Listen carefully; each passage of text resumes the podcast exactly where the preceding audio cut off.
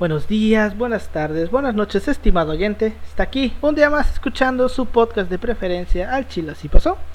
Hoy es viernes, otro viernes más. Estamos aquí reunidos para escuchar un tema histórico interesante.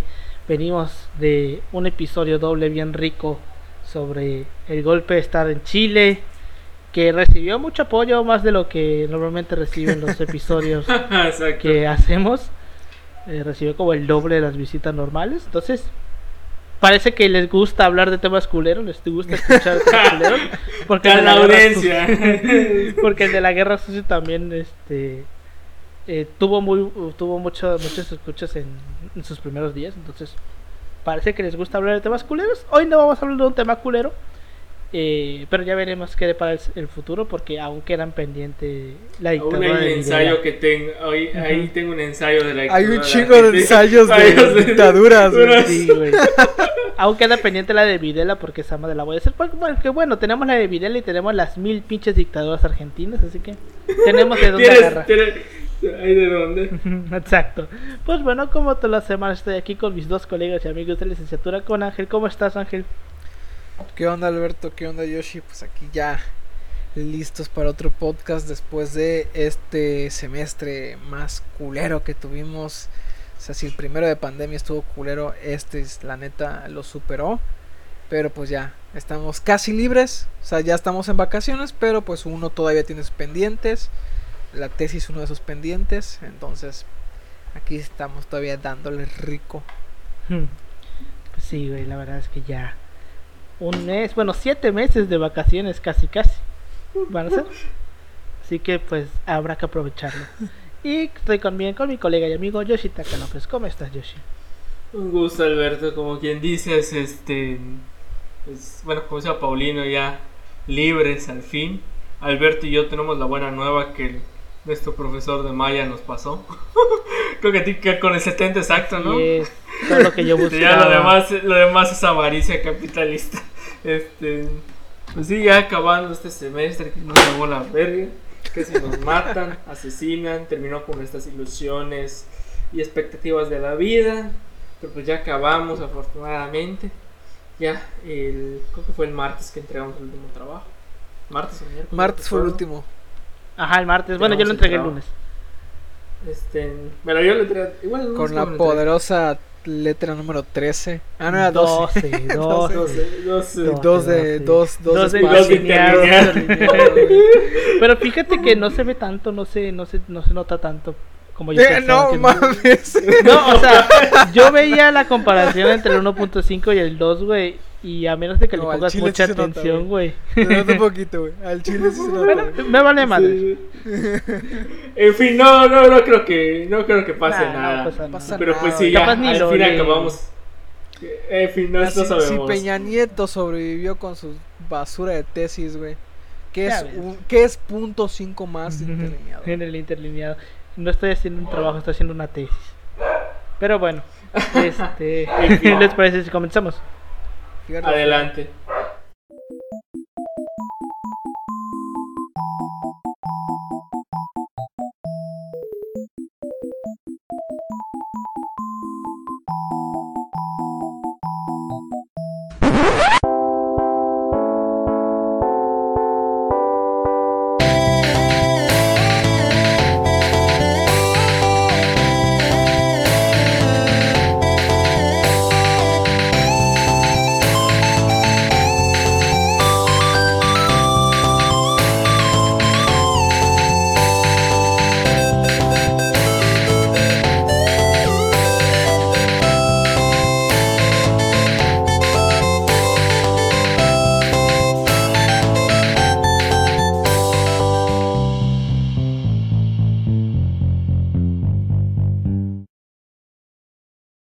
Bienvenidos al Chile Así Pasó, un podcast de historia mexicana y a veces mundial, donde su servidor, Alberto González, le va a contar a Ángel Paulino Chan y a Yoshitaka López una historia chusca, bizarra, increíble o surreal acerca de algún personaje, proceso o hecho acontecido en la historia. Las civilizaciones antiguas dejaron una gran marca en nuestra historia. Grandes monumentos nos dejaron distintas civilizaciones. Sin embargo, hubo una civilización en específico asombró al mundo moderno. ya que durante más de 3.000 años sus edificaciones perduraron las inclemencias del tiempo, las inclemencias de la naturaleza y sobre todo la estupidez humana. Los antiguos egipcios son un pilar fundamental para entender las sociedades antiguas. Sus gobernantes, llamados faraones, al momento de morir, eran enterrados en criptas especiales. Muchos faraones fueron enterrados en el mismo lugar. No obstante, entre todos estos entierros hubo uno en específico que se destacó entre todos los demás, ya que gracias a una serie de factores que vamos a ver, logró pasar desapercibida de los ladrones por más de 3.000 años. El día de hoy les vamos a hablar sobre la tumba de Tutankamón. Tutankamón. Me, agrada su- me agrada ese- Eh, me agradable agrada ese sujeto. agradable sujeto. Paulino, tú lo llegas a conocer. Ah, no es cierto. este para los de la audiencia siempre la este, tenemos un amigo, No, no, no, bueno, no falla, bueno, eh. un conocido de la sí, de la de nuestro grupo llamado José Luis y siempre chinga a nuestro querido compañero Paulino. Este que ha, vi- que ha vivido miles de años según él. Así Y luego es. se, no, no se le acaban, no se le acaban los pinches chistes, güey. Este, este Bueno, ¿cómo episodio dices? está inspirado en el ensayo justo que arma Carmen Lunes. Porque pues el güey, que igual vamos, y quiero hacer un episodio sobre ese güey. Porque es diferente al, al episodio del saqueo de Chichen Itza. Este, ese güey también tuvo sus pinches aventuras con su compa en un montón de lugares. Entonces también está interesante su historia. No sé, lo Y- único que puedo decir es que si están las pirámides en Egipto es porque los británicos no tenían los medios suficientes para llevárselas. Así es, así es. Y ahorita vamos a ver un poquito pesaban de un ese pedo. ese. Ahorita vamos a ver un poquito de ese pedo de los británicos. Porque recuerden, nunca le pregunten a un británico de dónde sacó sus piezas de museo. Pero bueno, el oro. empecemos. Este Tutankamón fue un, para- un faraón del antiguo Egipto. Fue el último monarca de su familia eh, real. En el final de la dinastía 18, que pues yo dije, a lo mejor esto es un nombre en clave, pero no, así se le llama, dinastía 18 que gobernó entre el 1334 y el 1325 a.C. Su padre era el faraón Akenatón, mientras que su madre era la hermana de este, Monterrey. Y vamos a ver que, este punto, porque es muy fundamental para entender la historia de Tutankamón, de que sus papás eran hermanos. este, eh, la mamá, se desconoce el nombre de la mamá, pero sí se sabe de la existencia, de, de su existencia, gracias a pruebas de ARN que se le realizaron a una momia desconocida que se le llamaba la Dama Joven, que fue encontrada en una tumba. Entonces coincide el ADN de Tutankamón con esta momia. Entonces, como es el- la momia de una mujer, pues teorizan que es su mamá, pero no saben cómo se llama. Solamente le llaman la Dama, la dama Joven. Eh, Tutankamón tenía entre 8 y 9 años cuando ascendió al trono de Egipto, de Egipto y se convirtió en faraón, tomando el nombre real de Nepkeperure. Hermoso nombre. Nep- Nepkeperure, así se llama, Nepkeperure. Ya sabes, güey, nombres antiguos. Su reinado duró 9 años, durante los cuales eh, varios estuvieron a cargo del visir, que pues es como el válido en la, en la monarquía española o el asesor, vaya, porque pues no vas a poner a un niño de. 9 años a gobernar un imperio. Vaya.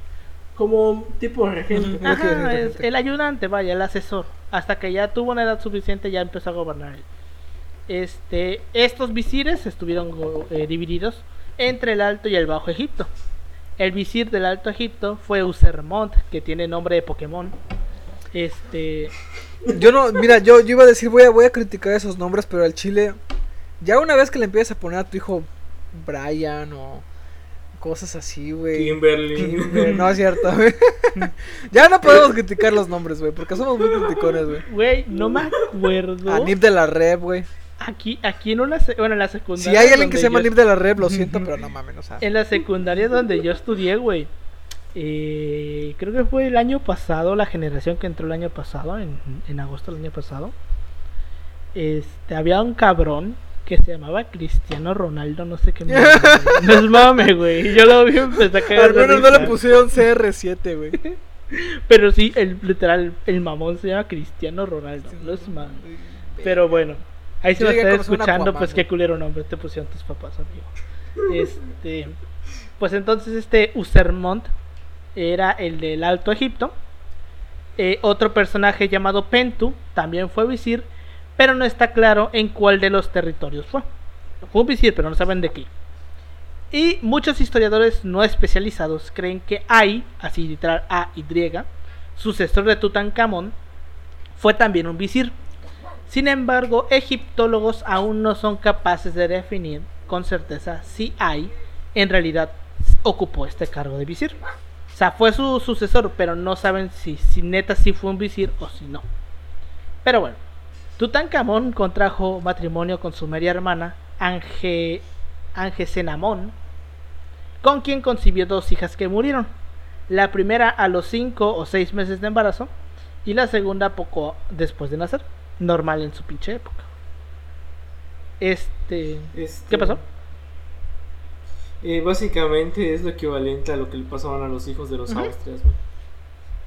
Nacían tan pinches deformes que se morían. Entonces, este... Bueno, durante el reinado de Tutankamón se, re- se reinstauró la religión politeísta del antiguo Egipto después de las reformas monoteístas de su padre. Enriqueció y fue generoso con las órdenes de dos importantes cultos, entre ellos el de los sacerdotes de Amón, y comenzó a restaurar los monumentos antiguos dañados durante el periodo arm- armaniense. Y también trasladó los restos de su padre al Valle de los Reyes y movió la capital desde Ajetatón de nuevo a Tebas, a la ciudad de Tebas. Y ahorita vamos a ver qué pedo con el Valle de los Reyes. Es un punto muy importante también. Ahora. ¿por qué yo les decía que es importante saber por qué este Tutankamón era hijo de hermanos? Pues bueno, Tutankamón era un joven de construcción liviana y su estatura era aproximadamente uno, de 1,67. Entonces, yo creo que aquí los tres medi- medimos más que ese güey. Y aún así está más No, alto mido- que este Francisco y Madera. Ah, no, sí. mido- Vale. Ajá, Está más alto que Benito Juárez.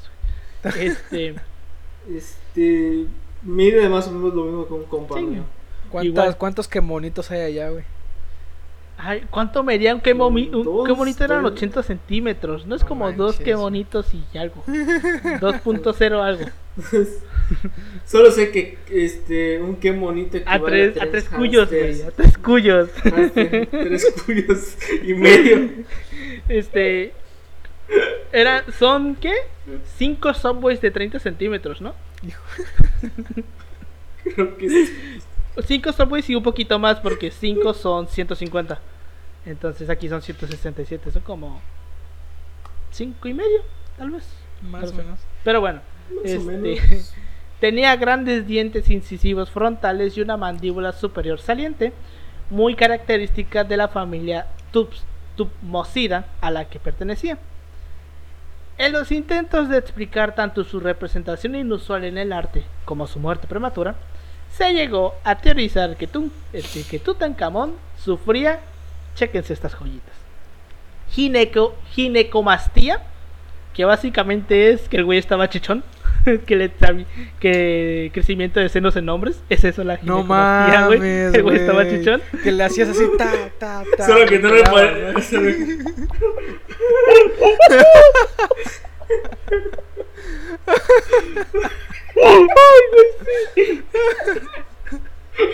Pero no, pero no, bro, obvio no lo así, se quedaban con las ganas porque pues el vato era Era el faraón, real, ¿no? güey. Era el faraón, güey. Porque si lo tocabas, güey, ya valías güey. Pero te imaginas, güey, así, pegar la tetilla. Este eh, tenía síndrome de Marfan, que se caracteriza por un aumento inusual de las extremidades del, del cuerpo, o sea, tenía los brazos muy largos, los dedos muy largos.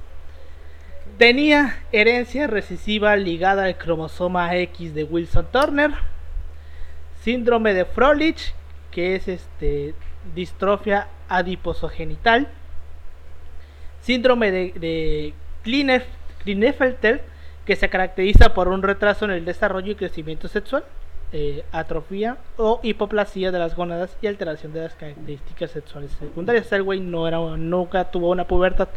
Vaya. Tenía este síndrome de insensibilidad a los andrógenos, que está presente en personas con cromosomas X y Y, o sea, varones, en la cual las hormonas encargadas de desarrollar las características físicas masculinas no son asimiladas por las células. Entonces esto hace que se desarrolle con una apariencia más femenina.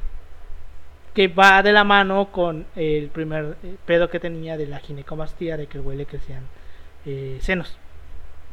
Bueno, también tenía síndrome de exceso de aromo- aromatas, aromatasa, junto con síndrome de craneosti- craneosinotosis sagital, que básicamente el güey estaba cabezón, tenía cabeza de alien, que básicamente es que le, como que tenía una bola aquí detrás, su cráneo estaba deforme.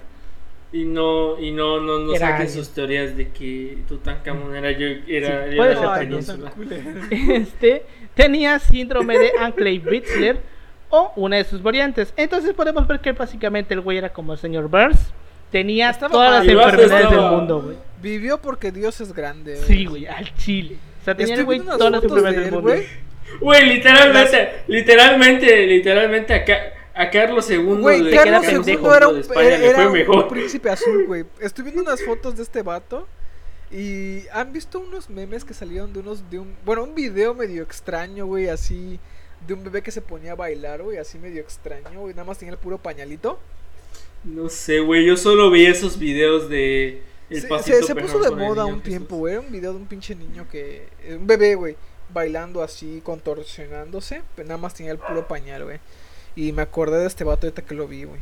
Ah, sí, porque este eh, también se sabe que tenía una cadera muy pequeña, güey, por la ropa que encontraron. Por los calzones y cinturones que encontraron en su entierro, eh, se sabe que tenía una cadera muy pequeña. Pero bueno, entonces, recapitulando, el güey tenía todas las enfermedades del mundo, como el señor Burns, tenía diabetes juvenil, este, cáncer eh, cervicuterino y... Eh, COVID-19. ¿Cómo se llama? Embarazo psicológico. Vaya. El COVID-19. Exacto. Ah, en, en el año 1325 Cristo ya tenía COVID. En enero de 2005 se realizó una tomografía axial computarizada de la momia de Tutankamón y los resultados mostraron que tenía un caso leve de paladar hendido y posiblemente un caso también leve de escoliosis, que básicamente es que su columna estaba en forma de S. O sea, tenía la columna, la columna vertebral deforme. La exploración también mostró que su pie derecho era plano y con hipofalangismo, tenía sus, pies, dedos del pie muy, gran, muy grandes, mientras que su pie izquierdo era equinóvaro y sambo, o sambo más bien, y sufría de osteonecrosis del segundo y tercer metatarsianos, que básicamente es que esos dedos se le murieron, se le Y por, gangrenaron. eso te, y por eso tenía sandalias especiales. Entonces, estas aflicciones pudieron haber obligado a Tutankamón a caminar apoyado en un bastón, lo cual se confirma todavía más o se cree todavía con más fuerza, porque en su tumba se encontraron varios bastones con muchos signos de uso. Entonces el güey usaba bastón. Imagínate usar bastón a los 10 años, güey. A mí me gustaría, güey. Ser imponente, güey. Eh, sí. Mamador, güey. Literalmente es llegar a la facultad y decirle, ¿tú qué sabes, tú qué sabes de la carrera, chamaco? Cinco pendejos. Y, el, y, la, y, la, y la momia está toda madre, o sea, la, Sí, el- fa- donde lo que lo recubre, o sea, la máscara, como, creo que se llama así la Oye, máscara. sí. Sí, la máscara Es una, se- es se una Adonis el vato, eh, o sea, Sí, lo ves ni te imaginas que el vato estaba todo, Todo pues, pendejito. a la chingada. Sí, güey.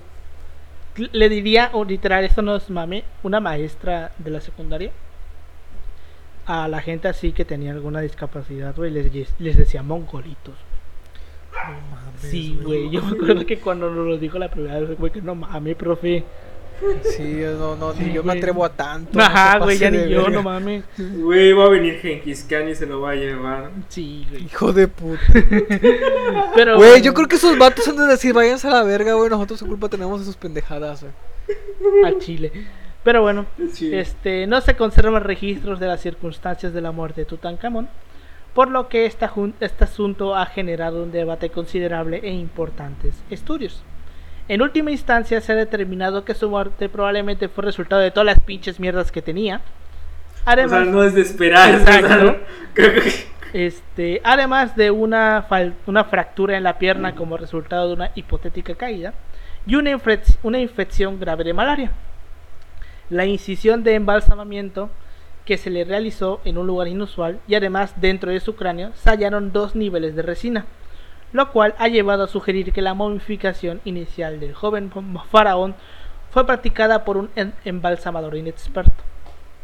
Entonces el güey se murió y no se sabe cómo, pero hay un montón. Seguramente por todas las mierdas que tenía, güey.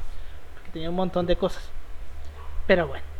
Al morir, Tutankamón fue, de- como todos los faraones, fue llevado al Valle de los Reyes, lugar de eterno descanso de los faraones egipcios. El Valle de los Reyes forma parte del conjunto denominado Antigua Tebas, con sus necrópolis, o sea, cementerios, eh, fueron declarados Patrimonio de la Humanidad por la UNESCO en el 79 y se encuentra situado en la orilla oeste del, del río Nilo, frente a la ciudad de Tebas, que hoy en día se le llama Luxor. Que reitero, esto tiene el nombre de Pokémon, güey. Luxor, que hay un Pokémon que se llama así, güey. O es Lucio, no sé. Pero bueno. A ver, déjalo.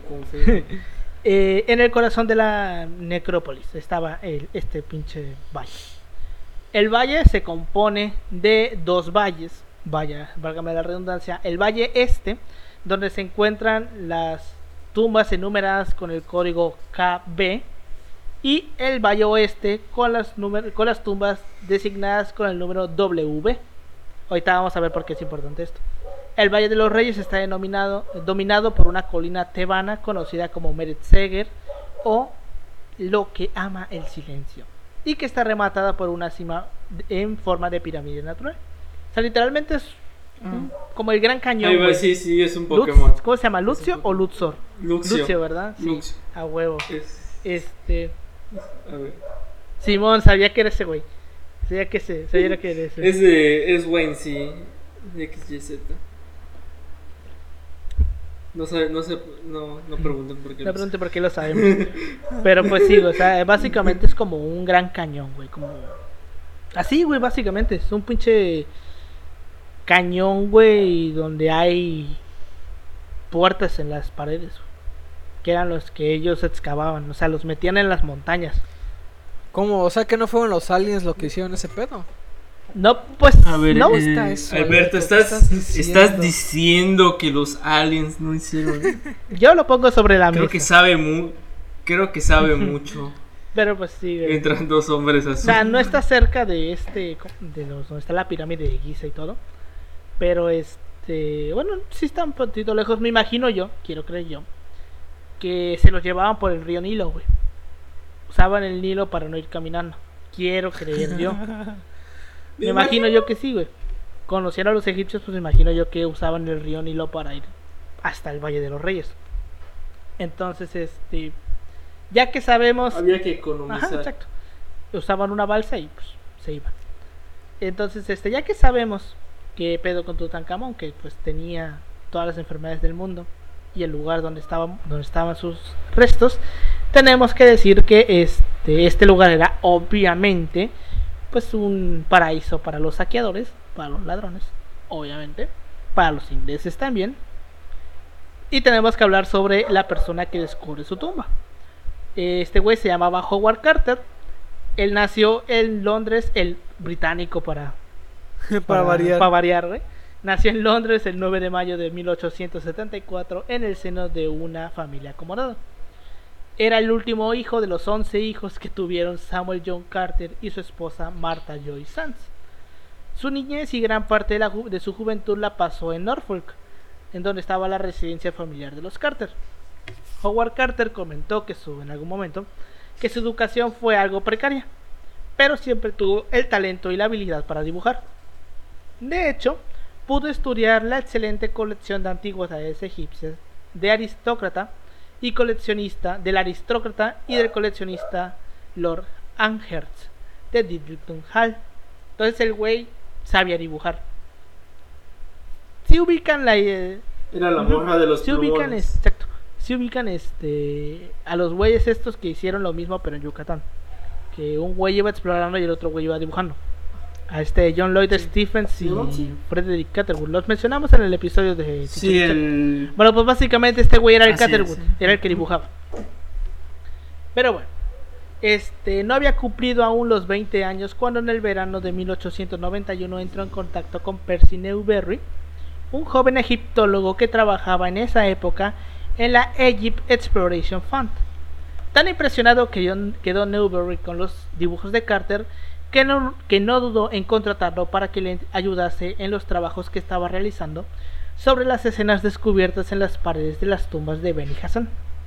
Finalmente, para la, no. ajá, para la audiencia, este, los arqueólogos necesitan un vato que literalmente se aviente a, a, pues, A ver qué pedo. a, a ver qué pedos, a, como que a dibujar los murales por- para el tema de la transcripción. Eh, eso lo vimos mucho en área, en área maya. Bueno, nos cagoteó nuestra, nos cagotearon nuestra profa. Pero pues sí Sí, está, está se ve chido ese trabajo.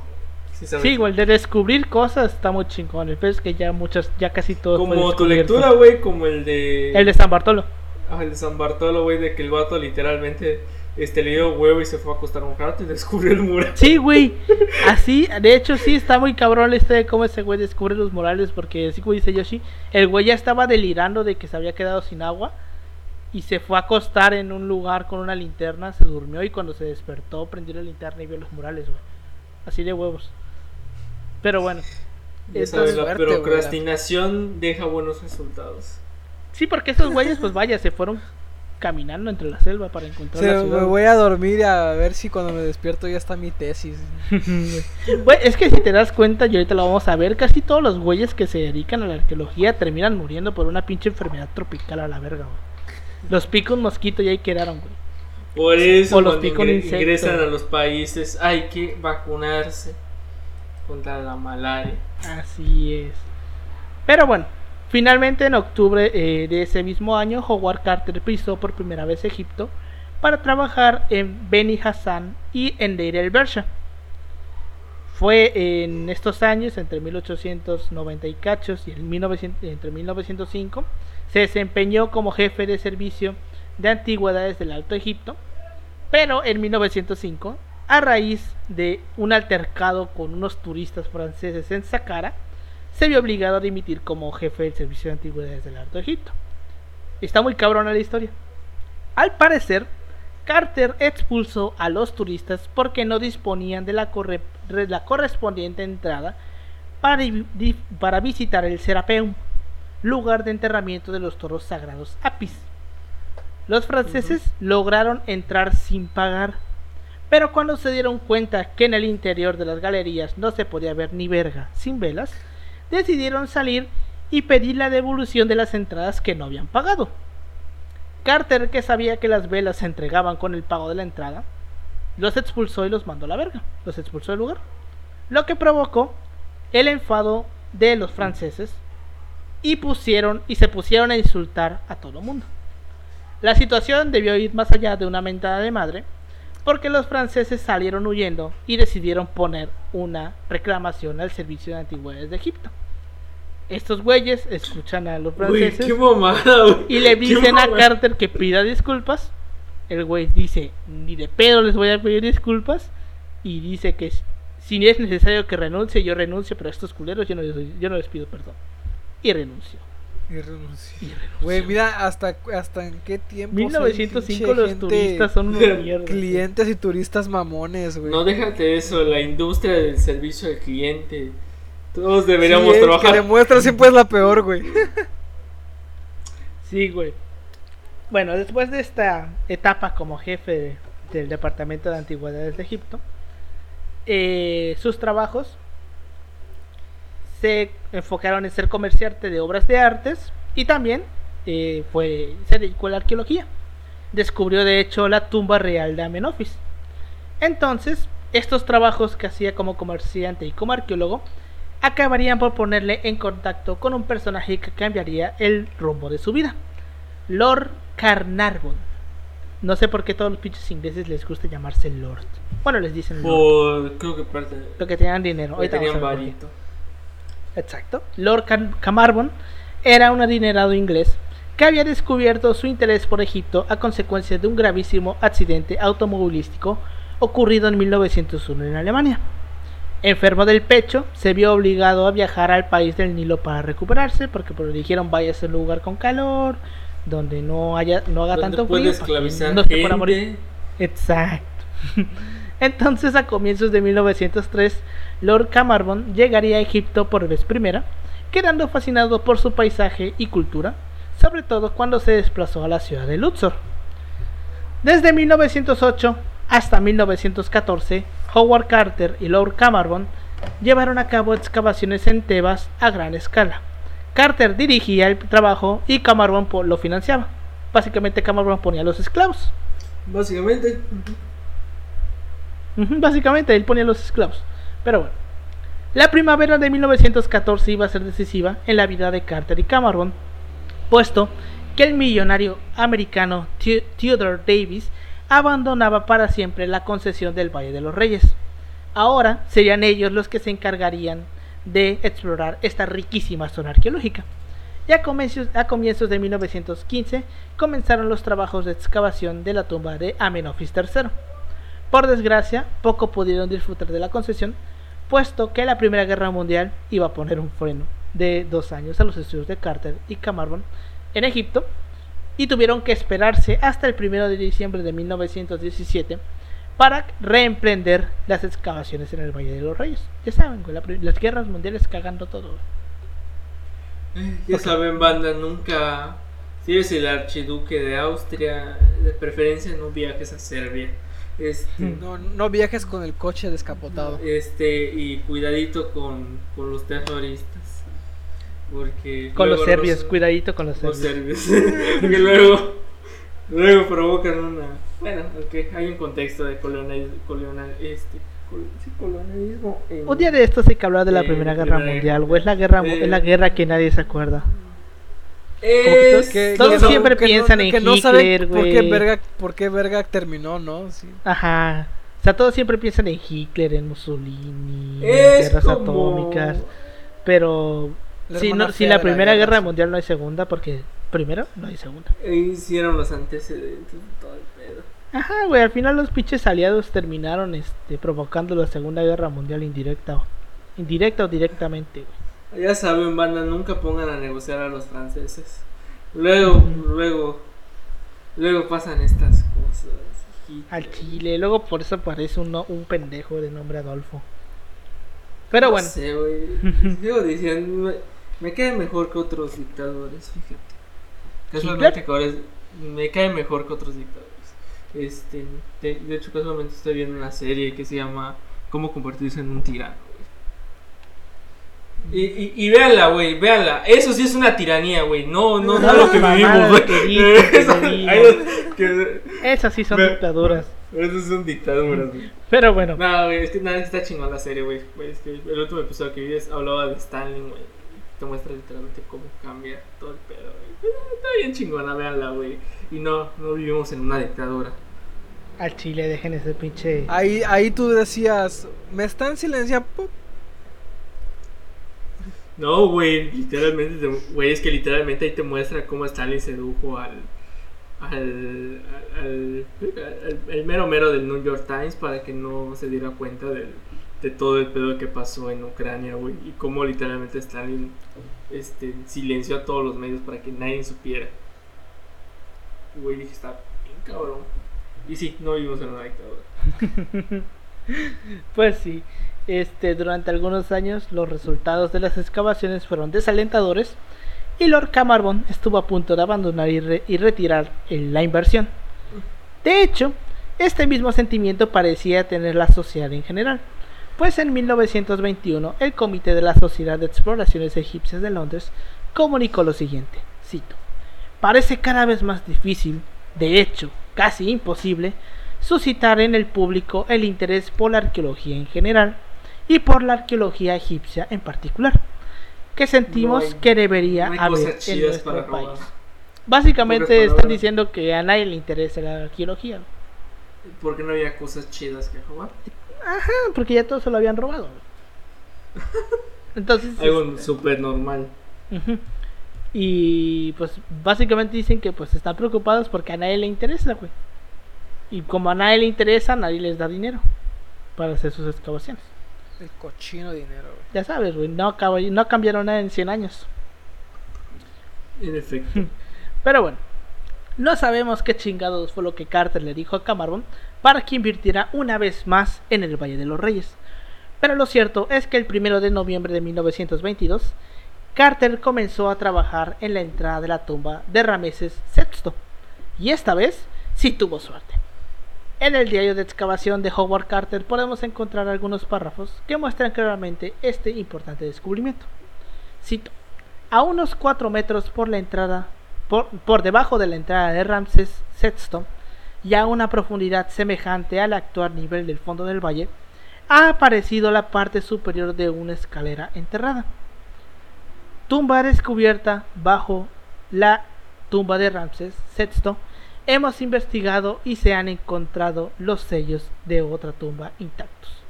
Se encontraron algo, básicamente lo que le está diciendo. Y ustedes dirán, ¿cómo fue que este, se encontraron esta tumba? Y pues como no podía ser de otra manera, por una razón muy estúpida. El 4 de noviembre de 1922, el aguador del equipo se tropezó con una piedra y resultó que ser el comienzo de la escalinata. O sea, la escalera la encontraron porque un pendejo casi se cae con ella. Vaya, este, parece que muchas cosas no cambian ahí. Al chile, güey. Y pues este. El güey dice, ah, cabrón, ¿qué es eso? Empieza a excavar y empieza a ver que hay una escalera. Entonces los excava parcialmente hasta el hallazgo de la puerta de barro, en donde se observaban, se observaban varios cartuchos egipcios y sellos con escritura jeroglífica que vayamente estaban intactos, que se veía que nadie los había tocado. Y esto era bien pinche importante. Carter le escribió eh, a Lord Cameron lo siguiente, al poco de descubrir los primeros indicios de la tumba. Por fin he hecho un, un descubrimiento maravilloso en el valle. Una magnífica tumba con sellos intactos. La he vuelto a recubrir dejándolo, dejándola como estaba a la espera de que usted llegue. Felicidades.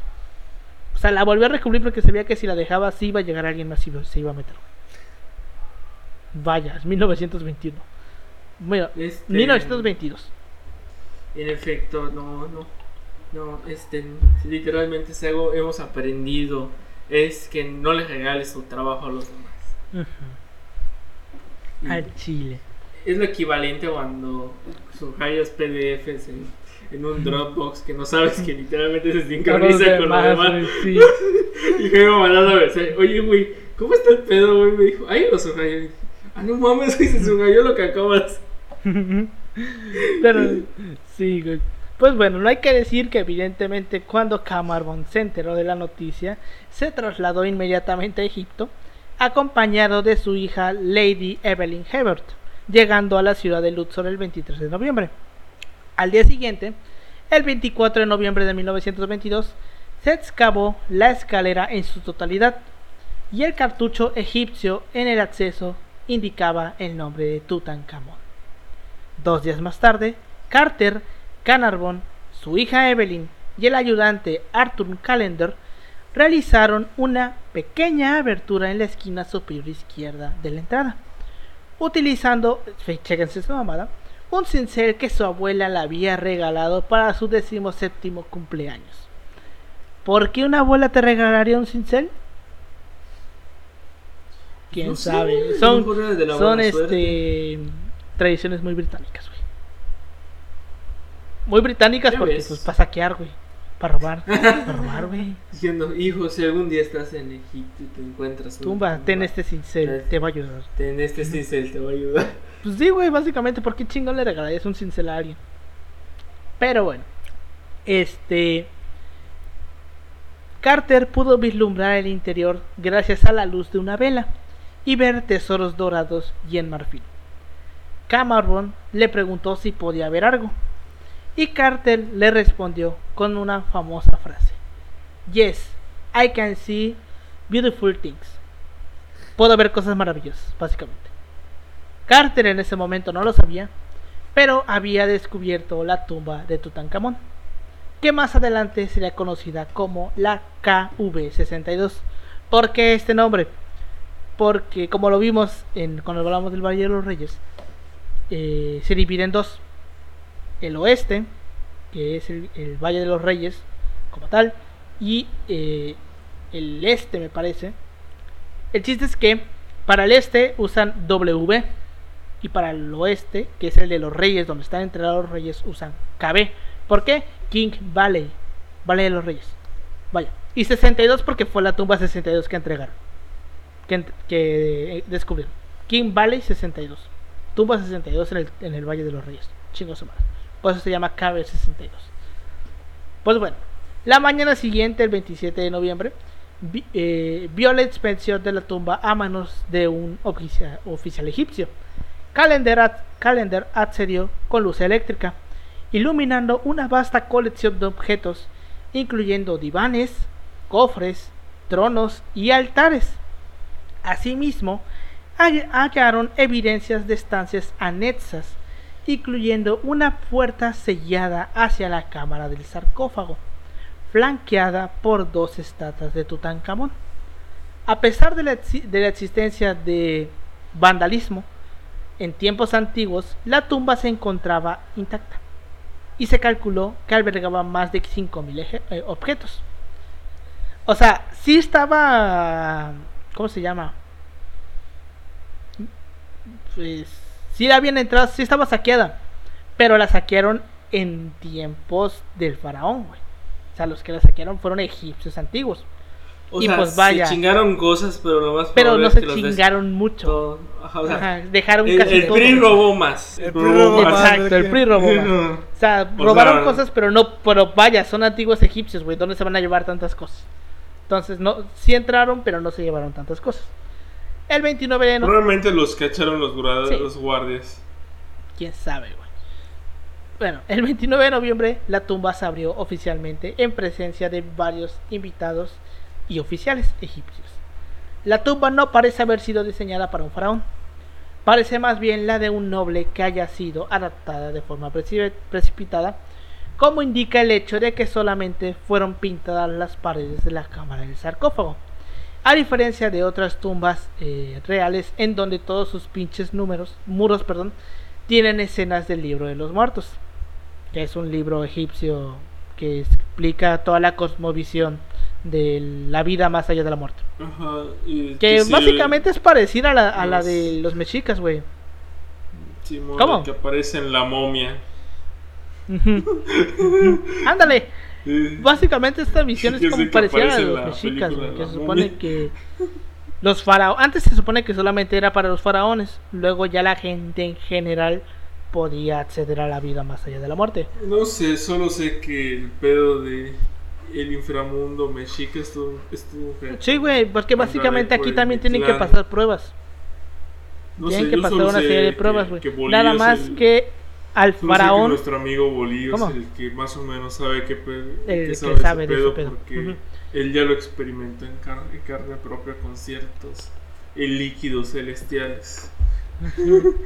Un saludo, Bolillo, si nos escuchas.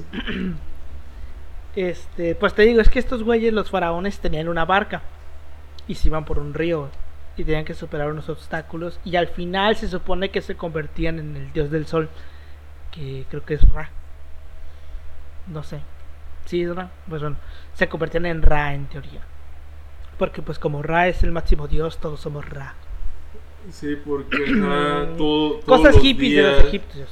Todos los días se va a pelear con esta bestia gigante Así es. y le parte la madre todos los días. En efecto, así como le dice Yoshi, o sea, Ra es el. El Huitzilopochtli. El Huitzilopochtli. Es el ¿Cuál era el jefe chingón así de los mayas, güey? El jefe, el dios.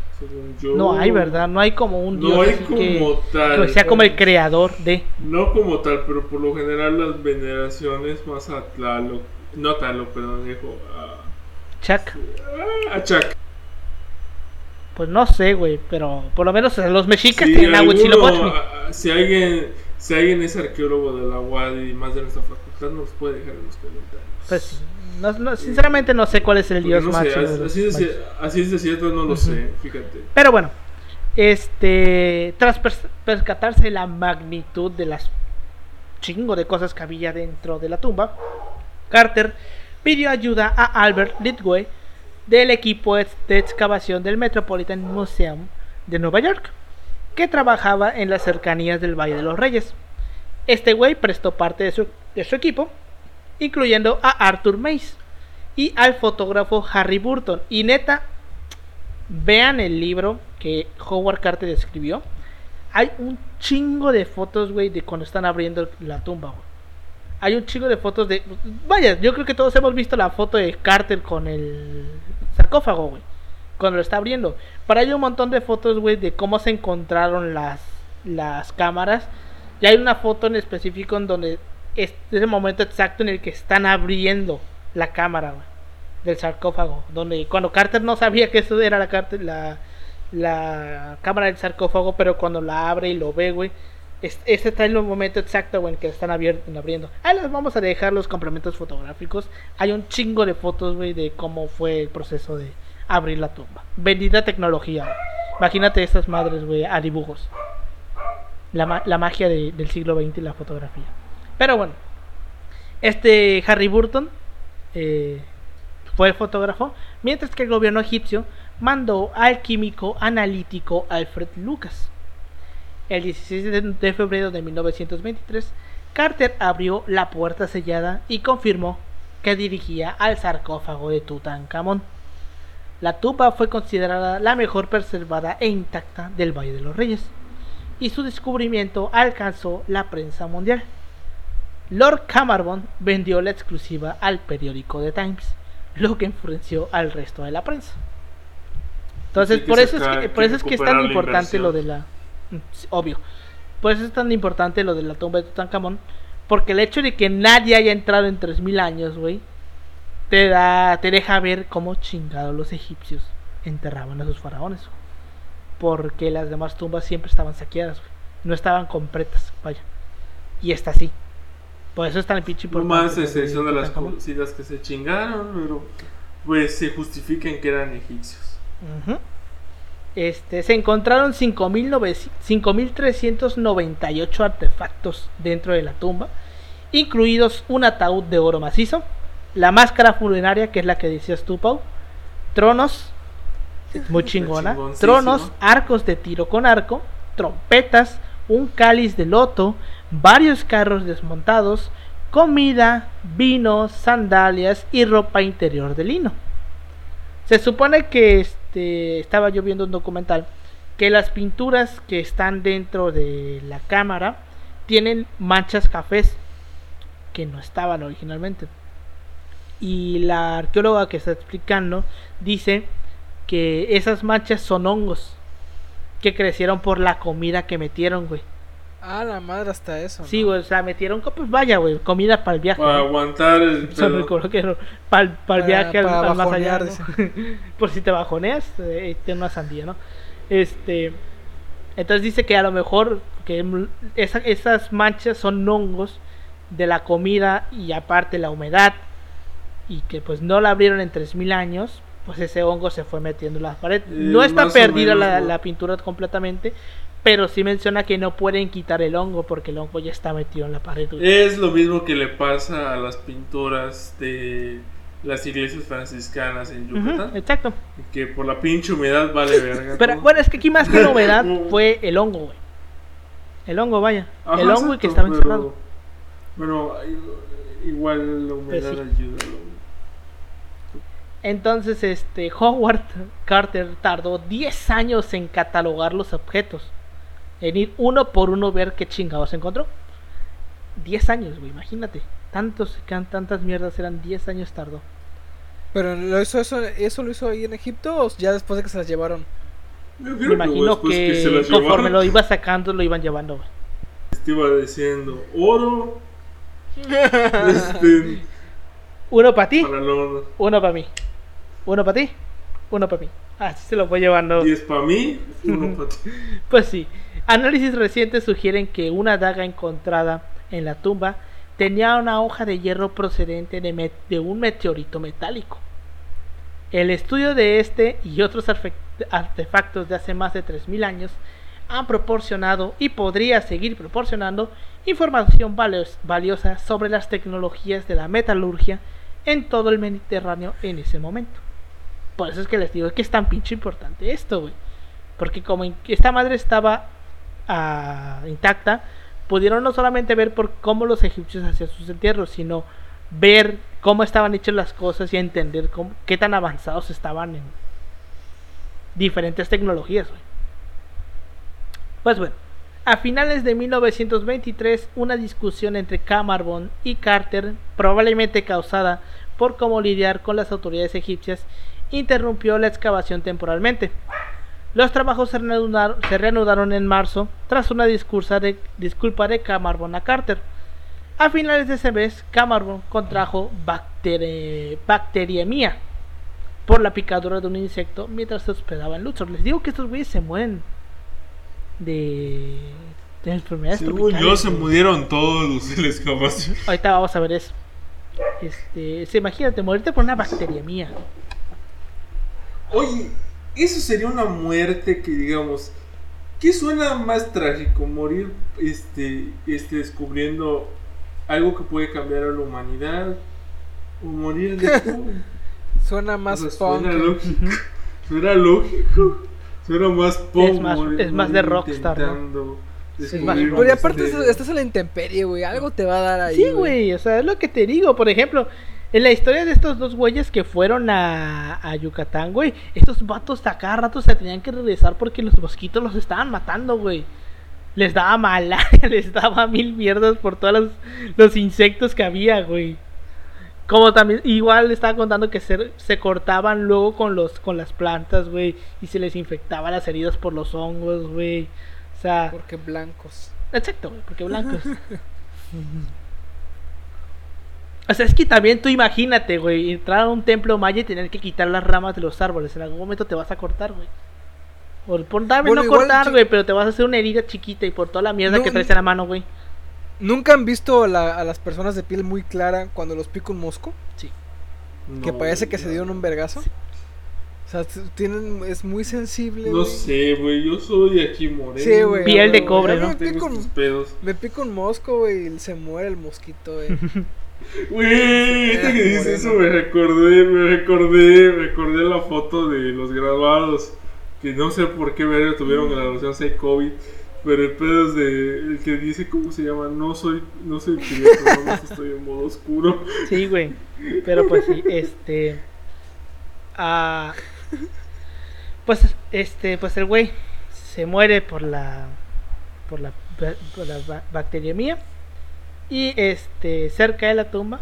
Y fallece el 5 de abril de ese año. En 1923. A finales de ese mes.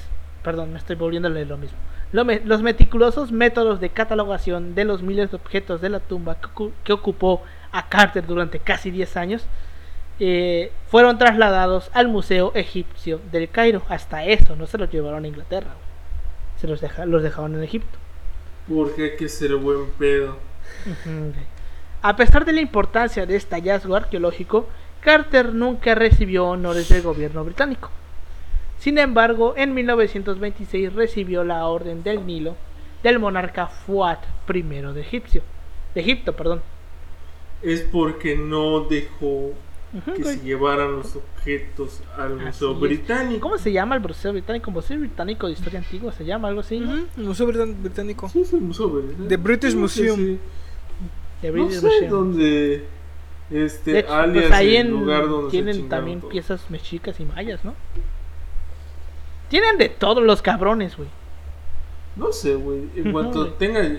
Pero es que... Tienen un poco de todo. Pues muchas de las cosas mayas que están fuera, güey, fueron las que se llevó Thompson, güey.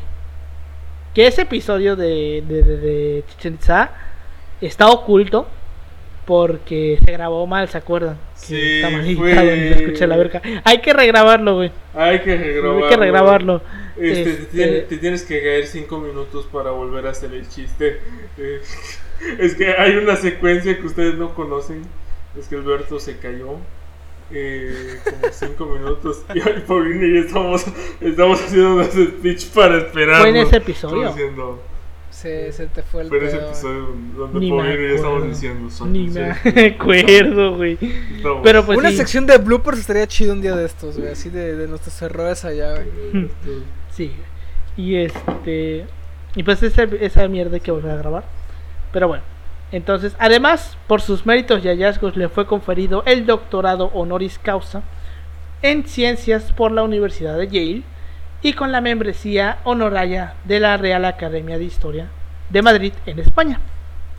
Carter escribió varios libros de, Egipto- de egiptología durante su carrera, incluyendo Five Years Exploration and Tips, escrito junto a, Car en 1912, y un volumen de tres libros sobre el descubrimiento y la excavación de la tumba de Tutankamón. También describió sus discursos sobre el descubrimiento en la gira de 1924 en Reino Unido, Francia, España y los Estados Unidos. En 1931 anunció su intención de buscar en Asia la tumba de Alejandro Magno, pero nunca lle- llegó a llevar a cabo el proyecto. Imagínate encontrar la tumba de Alejandro Magno. No, güey, hay una más cabrona, la de. La de. Este, la de, la de Genghis Khan. La de Marco Polo. No, Ah, la de Genghis Khan, güey. También la de Marco Polo, ¿no? Ese va a estar muy cabrona, ¿eh? No, no, es que el pedo es que sí saben dónde está, pero el pedo es que nunca los van a dejar excavar porque literalmente el último Khan ordenó que esa montaña en específico no puede ser tocado por nadie. Y literalmente hay, eh, los pobladores de esa aldea en específico de la montaña tienen literalmente un cerco. Y como tú te acerques, güey, vales verga, te van a matar. Y... ¿Y cómo se llama? O sea, el último arqueólogo que sí lo dejaron pasar, pero solo para hacer el escáner, no para excavar. Y le dijeron, eh, desde el último escáner que hizo, y de hecho ya no puede volver a pasar nadie porque la UNESCO ya lo declaró Patrimonio de la Humanidad. Porque pues dijo, pues va a haber muchos cabrones que lo van a volver a intentar y alguien van a matar. Es como que aquí queda el misterio, sí, ahí, ahí muere, Es güey, como- ahí muere, güey. la isla esta de la India, güey, en la que nadie se puede acercar. Porque viven Ah. unos, uno- una tribu, güey, agresiva con el exterior. Los de no, güey. Oye, yo son cuando en vi India, eso- son en India, los sentilenenses se les llama. Fue, Ah, esa fue de ma- Oceanía, mataron un güey, grupo de evangelizadores, ¿no? Sí, güey, "No, mataron está no sé chido", evangelizadores, güey. Pero fue así de que. Sí, pues se supone que nadie se puede acercar, no tanto porque te vayan a matar, sino porque como los güeyes eh, ha- ajá, han estado tan apartados de la humanidad por miles, por miles de años, no tienen defensa. No tienen defensas. Y pues si alguien se acerca, los puede contagiar de algo, güey. Y se mueren. De hecho, se supone que antes sí se había tenido contacto con ellos, pero fue hasta que un cabrón fue Y y se regresó. Ya Se enfermaron unos y se murieron algo, otros que empezaron a ser agresivos, güey. Con la gente que venía de fuera, güey, ya nadie se acerca. Pero pues sí, entonces este, igual te está comentando yo lo de la tumba de Marco Polo, güey. Que bueno, Marco Polo no tiene tumba, se murió en un viaje, ¿no? Se murió con la flota No perdida, sé, ¿no? güey. La historia dice, creo que se murió, o sea, normal en su cama, güey. Sí. o sea, Según yo, acuerdo, por ejemplo, su según yo, su cama, güey. Este, Ajá. porque, güey, como Paulino.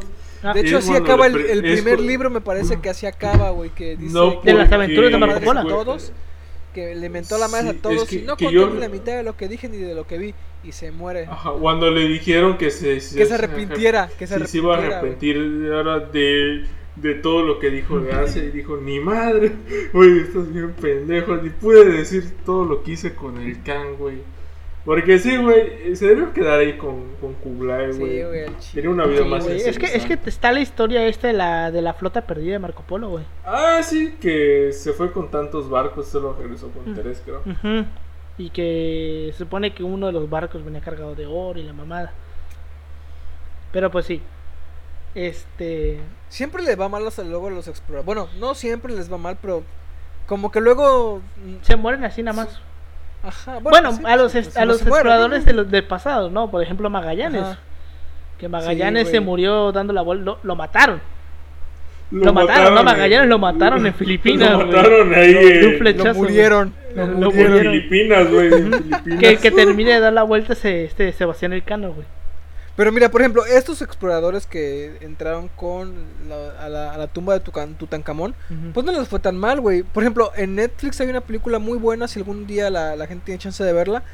O Se si la pueden Momia, ver de ¿no? forma de, de forma colectiva, de, de contenido colectivo. No es pirata, es contenido colectivo. Em, se llama La eh. La excavación, güey. Ajá. Y habla de una, una serie de montículos en Inglaterra en la Segunda Guerra Mundial que empezaron a excavar, pero el que estaba a cargo era un vato que no era un o sea, no era un arqueólogo en el sentido de la palabra así estudiado en una universidad super mamona, sino que el vato desde niñito con su papá ellos excavaban lugares ar- lugares históricos para para para para para investigar, o sea, y ahí él se formó, güey, o sea, él o sea, pues y es como los historiadores, güey, los historiadores no eran historiadores de carrera, o sea, se fueron formando en la en- en esa madre. Y el pedo es que este vato hizo un hallazgo muy importante, güey, que era de los anglosajones de no sé qué siglo.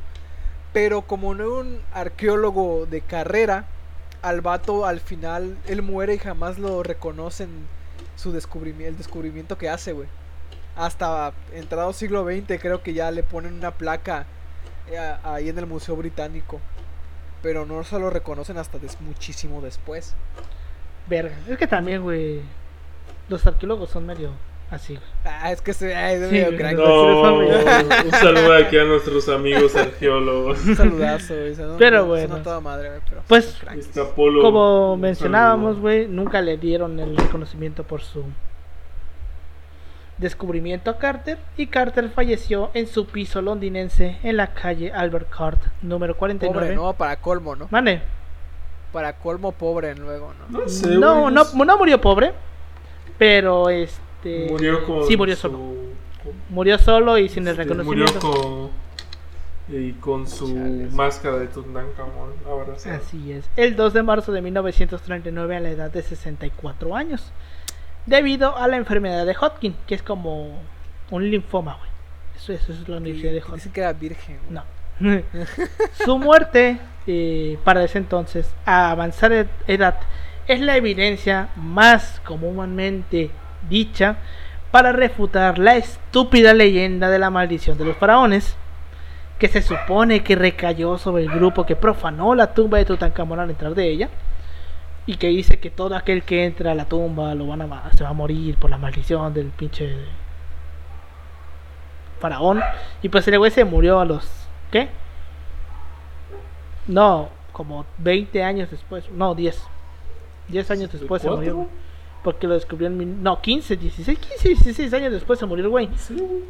El único que se murió pues, cerca fue el vato que se murió por una Sí, picadura de. Se, se murió. Y mira, y tiene sentido, güey. Digo, pues los vatos están en, el, eh, en la intemperie, güey, en Sí, lugares güey. tropicales. O Por sea, eso te digo, los arqueólogos de antes, güey, se morían a cada rato porque los mordía un, un insecto, los picaba un mosquito, güey, les daba malaria y valieron verga.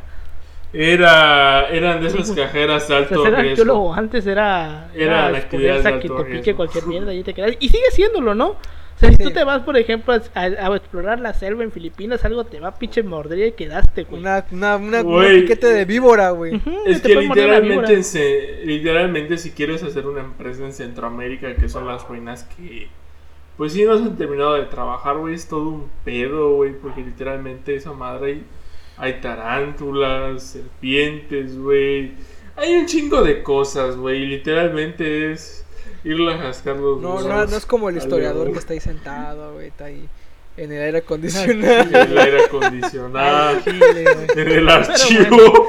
Este, fue enterrado en el cementerio de Pontley Vale, Vale, al oeste de Londres.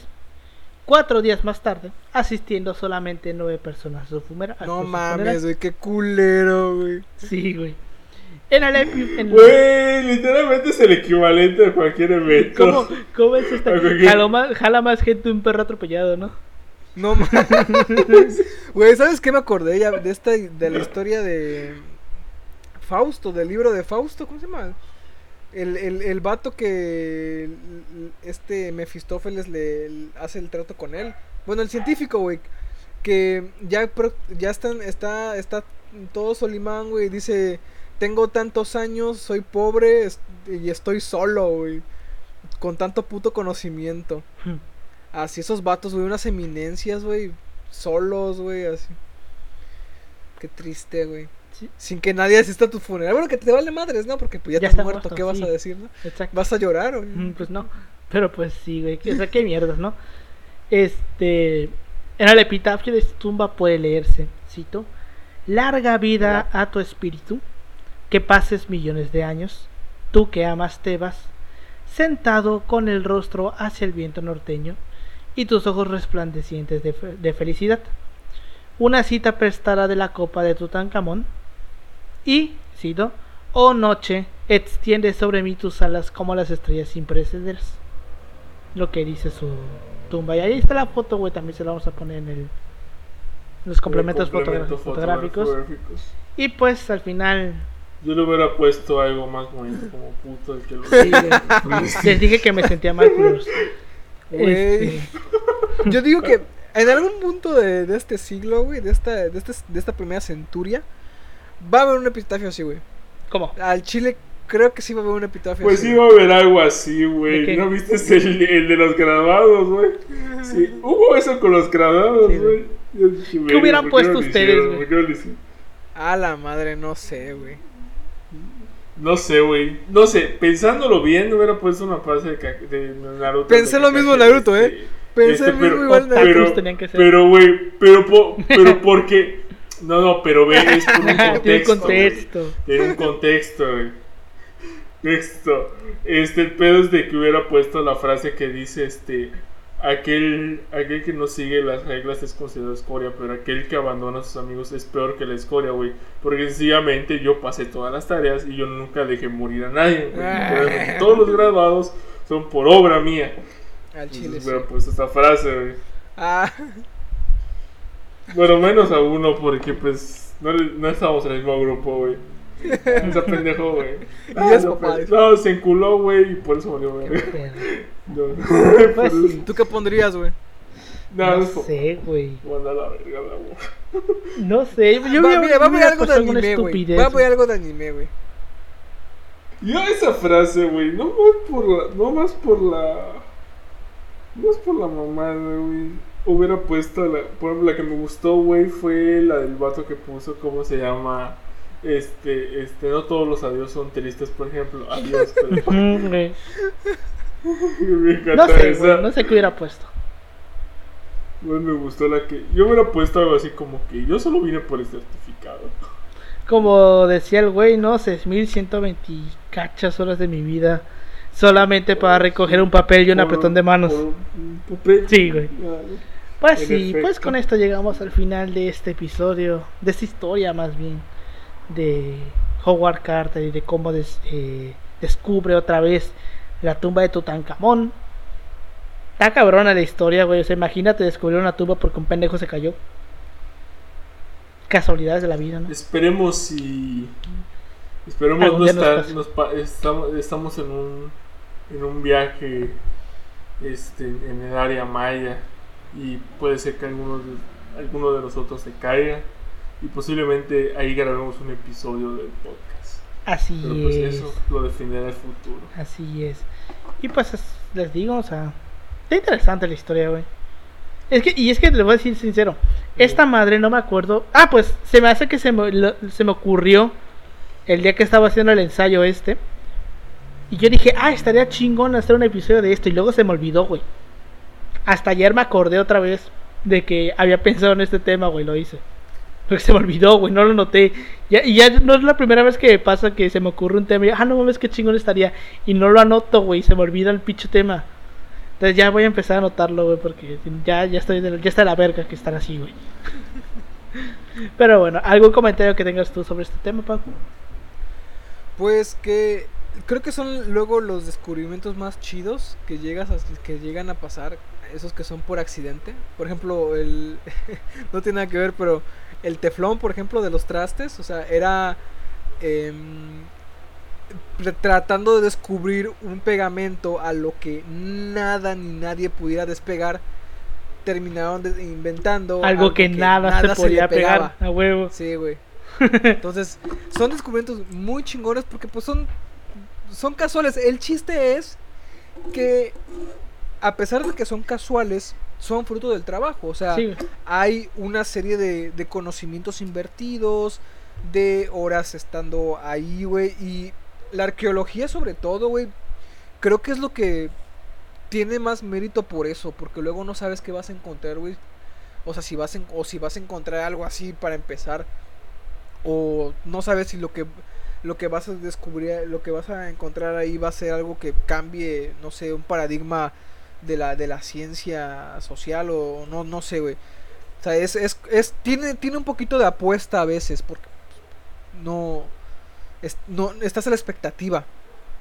Y es lo bonito también. Sí, creo güey. que también es, es, es parte de la emoción que, que uno siente. O como cuando, creo yo, me imagino cuando vas al archivo, o sea, nosotros que estamos en, lo de- en el ramo de Y historia, encuentras algo que y, no y sabías. encontrarte un pinche documento que te Está va a cambiar la puta vida, güey. Ajá, Sí, exacto. Entonces, ese tipo de, de cosas, a, a pesar de que, como les digo, son cosas fortuitas, o sea, no te las esperas, ya hacer el análisis de eso y, y decir, sabes que acá hay algo muy chingón con lo que se puede trabajar, ya, ya requiere también un poquito de talento. Sí, güey. Así como dices tú de los güeyes estos que descubrieron el teflón. Del teflón. También está la historia de Alexander Fleming y cómo descubrió la penicilina, güey. De que el güey también le descubrió por casualidad. Porque el güey se quería ir de vacaciones y se fue de vacaciones. Y el pendejo no guardó sus muestrarios, güey. Y cuando regresó se encontró que en el único muestrario donde había dejado el hongo de penicilina ya no había hongos, güey. Y dijo, ah, cabrón. Y lo descubrió por pendejo, por, por huevón, porque era descuidado y no guardó sus muestrarios, güey. Así descubrió la penicilina, el, Alexander Fleming. Algo le hay que hablar de ese tema. Y este, y me recuerda mucho lo que dices esto de el fruto de trabajo. Porque me acuerdo de una imagen de un laboratorio que decía práctica es cuando funciona y teoría es cuando sabes que funciona. Y aquí combinamos práctica y teoría, pero al revés, nada funciona y no sabemos por qué. Algo así era, algo así era la, la foto. Pues lo voy a buscar ahorita lo que Yoshi está hablando. Este, ¿tú qué, qué, qué nos puedes comentar de este tema, Yoshi? Pues yo solo decir de que son estos acontecimientos de la vida que, que suceden de vez en cuando, que suelen pasar por, caso- por los caminos de la vida y pues pasan, pasan así te- y pues te catapultan a ser recordado. Y pues sí, como quien dices, es un acontecimiento muy interesante del siglo XX, de la primera mitad del siglo XX. Y bueno, ahí está, eh, culturalmente, y no se lo chingaron los ingleses, que es lo más importante. Este, pero pues ya saben, si algún día hay alguna guerra, este, yo iré primero al Museo Británico a, a sustraer algunas, algunos arte- artefactos. Ya encontré la foto, güey. Dice, teoría es cuando usted lo sabe todo, pero nada funciona. Práctica es cuando todo funciona, pero no sabes por qué. En nuestra laboratorio, prá- práctica y, teoría se combinan. Nada funciona y no sabes por qué. Sí, güey, es como mm, una pendejada. Yo también lo pondría en una bomba. Yo sí lo pondría. Pero pues bueno, este, con esto llegamos al final de este episodio. Nos pueden encontrar como arroba si pasó podcast en Facebook, Instagram y Twitter. A mí me pueden encontrar como arroba Emanuel56 en Instagram y en Twitter. A ti, Pau. A mí me pueden encontrar como Ángel Paulino Chan en Facebook y en Instagram y Twitter como Pau-3cc. A ti, Yoshi. Me pueden encontrar como yoshitaka.2807 en Instagram. Pues ya se la saben. Muchas gracias por habernos escuchado esta semana. Nos vemos la siguiente, porque la siguiente para nosotros va a tocar doble trabajo, porque tenemos que dejar episodio para una semana en la que no vamos a poder grabar. Y después de estos dos capítulos se vendrá el capítulo de la conquista. Ya tenemos cómo lo vamos a hacer, solamente falta hacerlo. Pues bueno, muchas gracias por habernos escuchado y nos vemos la siguiente semana. Hasta la próxima. Hasta la próxima. Vemos.